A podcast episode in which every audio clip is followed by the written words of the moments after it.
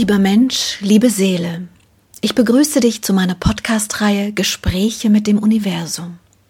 Seit einem Nahtoderlebnis habe ich die Gabe, mit den feinstofflichen Energien des Kosmos zu kommunizieren. Dies geschieht in einer Form tiefer Meditation, in der ich bestimmte Wesenheiten der jenseitigen Welt bitte, mit mir in Austausch zu treten. Als einer der ersten Jenseitskontakte zeigte sich mir mein alter Freund und Lehrer, Freund der Indianer, und es ist mir jetzt hier eine große Freude, dir nun diese Gespräche als Ergänzung zu den Büchern auf diese Art und Weise zusätzlich nahezubringen.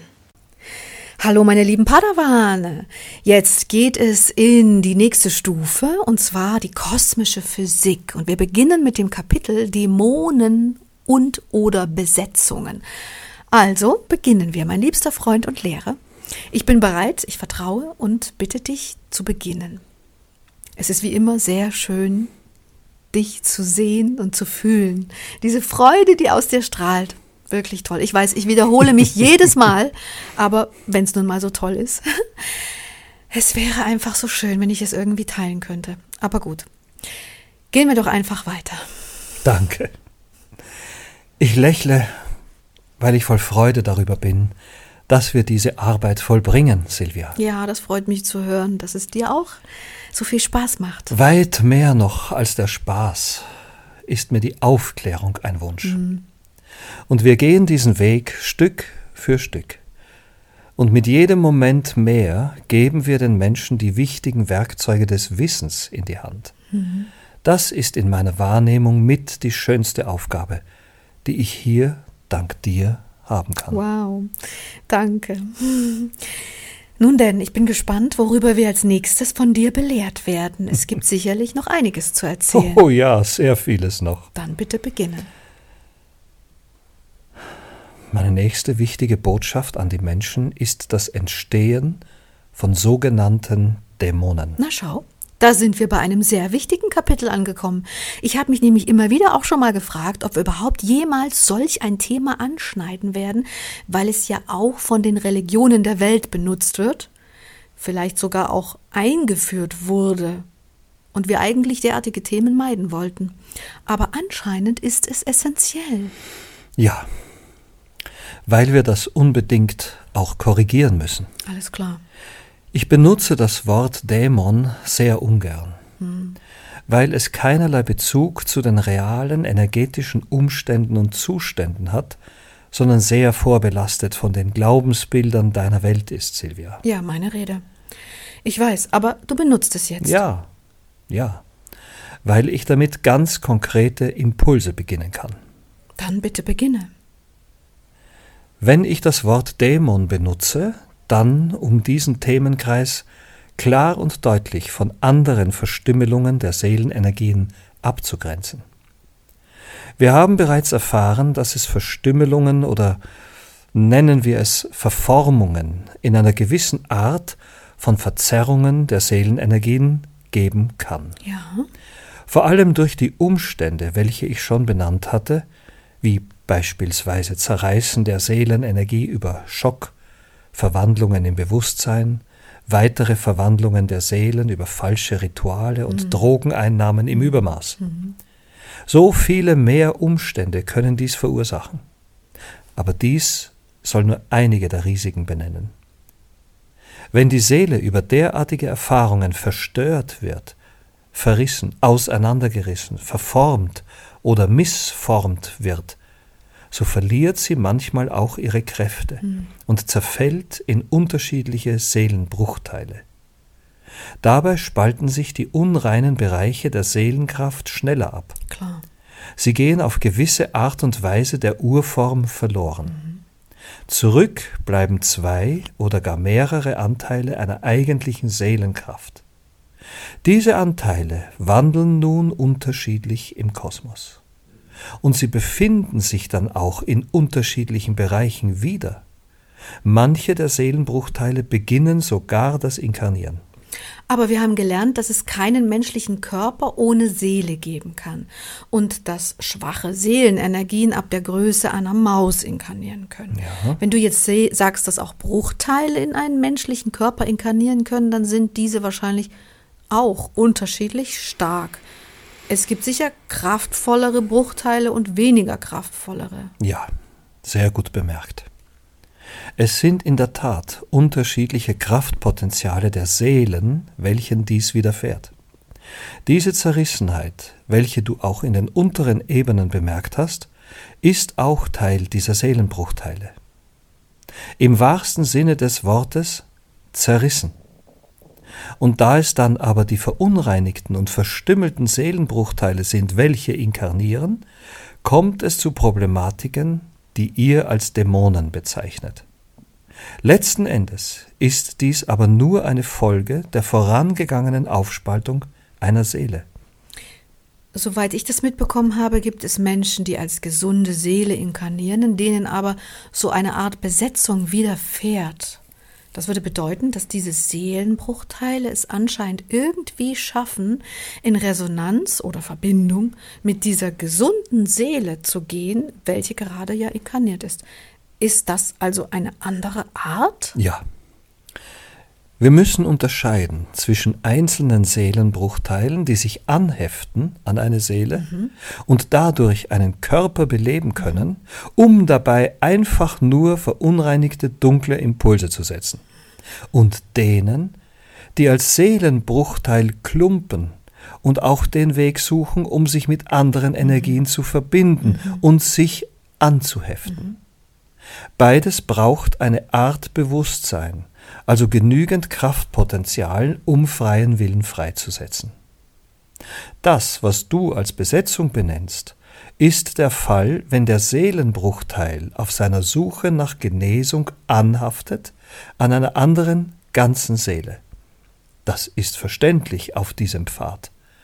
Die Seelenbruchteile ob nun kraftvoll genug in einer Gruppenenergetik zu inkarnieren oder nicht ganz so kraftvoll und anhaftend einzeln an anderen Seelenenergien, suchen verzweifelt nach der eigentlichen Seelenkraft, die zu ihr gehört. Klar. Diese Art von Verzweiflung ist allen inne und sie kennt natürlich unterschiedliche Grade. Besetzung ist eine ganz eigene Art der Energetik im Kosmos. Wie du selbst erlebst, kannst du dich mit unterschiedlichen Bewusstseins- und Energieebenen verbinden und dabei direkte Kommunikation leben, nicht wahr? Mhm. Deine starke Kraft des Lichtes ist es, welche Anhaftungen oder sagen wir ungewollte Verbindungen nicht möglich macht. Mhm. Da mindestens gleichwertige Kraft nötig wäre, um dauerhaft in deiner Energie zu verweilen. Mhm. Da es aber sehr viel Kraft ist, ist dies nicht der Fall. Abgesehen davon, dass die höher schwingenden Energien keine derartige Verbindung suchen. Es selektiert sich also über das Kraftpotenzial der jeweiligen Seele. Besetzungen können also vor allem bei den Seelen entstehen, die generell schon eher schwach sind und Schutz durch ihr eigenes Licht und die eigene Kraft nicht so stark möglich ist. Mhm. Schwache Seelen also, welche in sich vielleicht auch gewisse Bereitschaften der Verbindung in andere Ebenen tragen oder besondere Bereitschaften der Kommunikation mit anderen Wesen übermitteln, mhm. ziehen derartige Seelenbruchteile an. Es geschieht nichts im Kosmos ohne die Erlaubnis, wie du weißt. Mhm. Diese Art von Erlaubnis existiert also in diesen schwächeren Seelen, welche in den Körpern der Menschen verweilen. Und dann können diese Bereitschaft, dieser Bereitschaft folgend, die Seelenbruchteile diese Bereitschaft, welche eine Erlaubnis darstellt, nutzen, um sich stärker mit ihnen zu verbinden. Wie kann ich mir diese Art der Verbindung vorstellen? Wie genau funktioniert das? Wie entsteht die Resonanz zwischen schwacher Seele in Bereitschaft, ihrem Bedürfnis und dem suchenden Seelenbruchteil? Wie geht das? Kannst du mir diesen Prozess des Verbindens vielleicht noch etwas genauer beschreiben? Gerne. Wenn die Seelen in sich diese Bereitschaft haben, dann strahlen sie das aus. Es ist so gesehen eine Art Defizit in deren Energiepotenzial, das Gefühl des Nicht-Erfülltseins, das Gefühl des verlorenen Alleinseins und so vieles mehr, welches ein Bedürfnis erschafft. Dieses Bedürfnis und damit die einhergehende Erlaubnis wirken auf diese Seelenbruchteile, welche händeringend nach ihrer eigentlichen Seelenheimat suchen wie ein Magnet. Verstehe.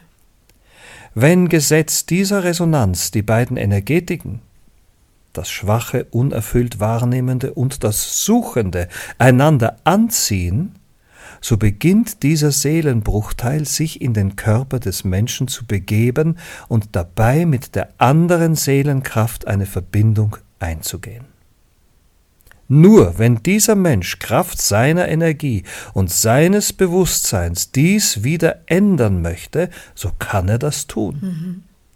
Aber wenn beide Seelenteile, gesunde Seele und fremder Seelenbruchteil, diese Verbindung als gut und harmonisierend empfinden, so ändert sich an diesem Zustand erst einmal gar nichts. Hm. Ich wollte gerade sagen, es ist ja nicht die eigentliche Seelenheimat, sondern nur eine Ersatzenergetik für mhm. den Seelenbruchteil. Das kann ich mir gar nicht vorstellen, dass der Kosmos so etwas überhaupt zulässt. genau, meine liebe Schülerin. Braver, sehr klug. In der Tat gibt es dann Momente, und es sind meistens die, in denen die eigentliche Seelenkraft der ganzen Seele wieder ansteigt. Mm. Also nehmen wir ein Beispiel. Die schwache, aber ganze Seelenenergie beginnt Einkehr und Meditation. Dabei steigt ihr Kraftpotenzial an. Das bedeutet, dass sie den Fremdkörper, die Fremdenergie an sich deutlicher bemerkt. Das, was sonst aus dem Gefühl des Mangels gerufen wurde und als angenehm empfunden wurde, wird nun als Fremdkörper mehr und mehr wahrgenommen. Ja, das ergibt Sinn. Ich erinnere mich an meinen Lehrer während meiner schamanischen Ausbildung, der immer gesagt hat, achtet auf eure Wahrnehmung, nur sie wird sich wandeln. Der Kosmos ist immer, wie er ist. Ihr werdet ihn nur anders wahrnehmen, je nach eurem Bewusstseinszustand. Wahre Worte. Wahre Worte. Es ist alles immer, wie es ist. Aber es wird unterschiedlich wahrgenommen. Somit ist und bleibt die Wahrnehmung mhm. der Schlüssel des Seins. Klar. Also dann nimmt die Seele, die in ihrer Kraft ansteigt, diesen Fremdkörper, mit dem sie sich früher verbunden hat, anders wahr. Und was passiert dann? Dann möchte sie sich meistens trennen, was aber nicht so leicht ist. Das heißt, es müssen andere helfen, um derartige Besetzungen zu entfernen? Ja und nein. Hm. Es ist alleine möglich. Denn wenn das Kraftpotenzial ansteigt, so steigt natürlich auch die Dissonanz. Mhm. Diese kann im Prinzip von ganz alleine dazu führen, dass die Seele und der Bruchteil sich wieder trennen. Mhm. Um genau zu sein, die Seelenkraft sich von dem Bruchteil wieder trennt. Von dem fremden Seelenbruchteil, gell? Ja von dem fremden Seelenbruchteil sich wieder trennt. Also, alleine das Energiewachstum diese Trennung vollzieht. Meist ist es aber so, dass derartige Seelenbruchteile sich nicht trennen wollen, um nicht wieder in den Zustand des verlorenen, ausgestoßenen Gefühls gehen zu müssen. Und daher beginnt eine Art Überlebenskampf. Und dann muss jemand von außen diese Art Besetzung lösen, richtig? Richtig. Verstehe. Und was passiert mit diesen Seelenbruchteilen, die dann sozusagen wieder entkoppelt werden? Sie begeben sich in eine der beschriebenen Ebenen, meist eine der lichtloseren Ebenen, wie du dir denken kannst. Klar.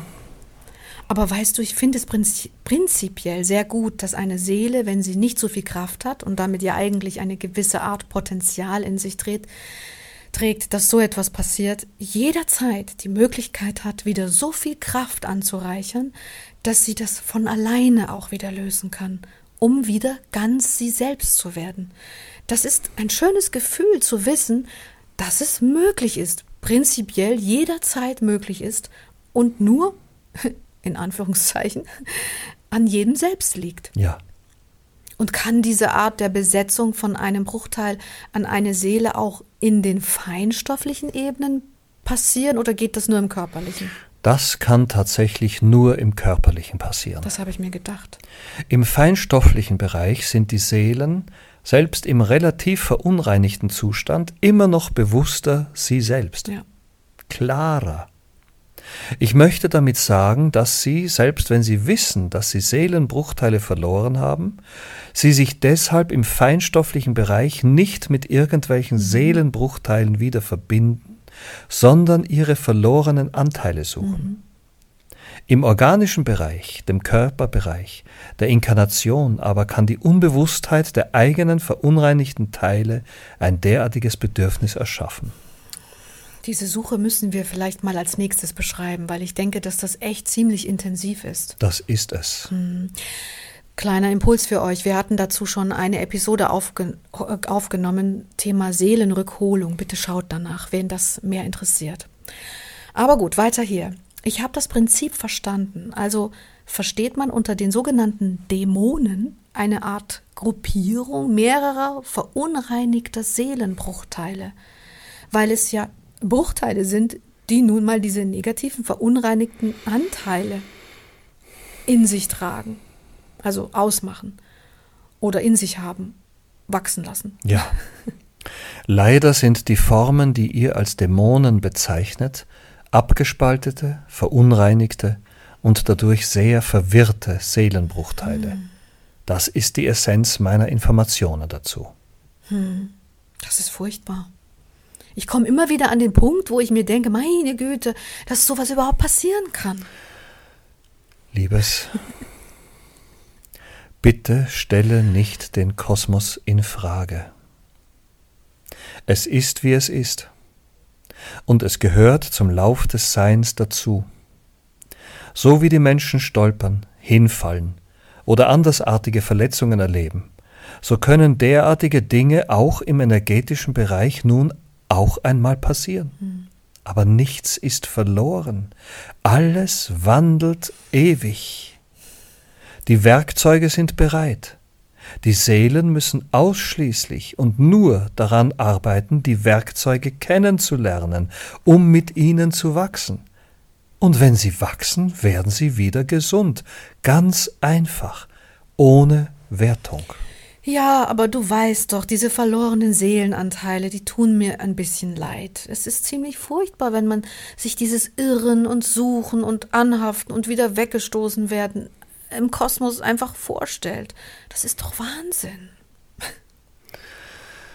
Liebes, es ist kein Wahnsinn. Es ist ein ganz normaler energetischer Lauf und auch wenn du das nicht verstehen magst, aber es gehört zum Sein dazu, wie geboren werden und sterben. Ja, ja, nein, nein, ich, ich, ich verstehe es doch, keine Sorge. Ich, ich meine ja nur. Aber gut, ich komme jetzt noch einmal zurück zu der Thematik Dämonen, Energiehaufen, Seelenbruchteilhaufen oder wie auch immer und fasse für mich zusammen, in der Hoffnung, dass ich es endlich verstanden habe.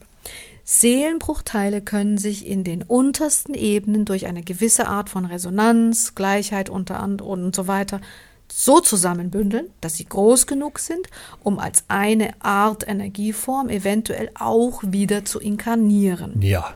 Aber sie können nicht als Einzelnes direkt inkarnieren, sondern sie können es nur über eine Art Besetzung einer gesunden Seele machen, richtig? Richtig.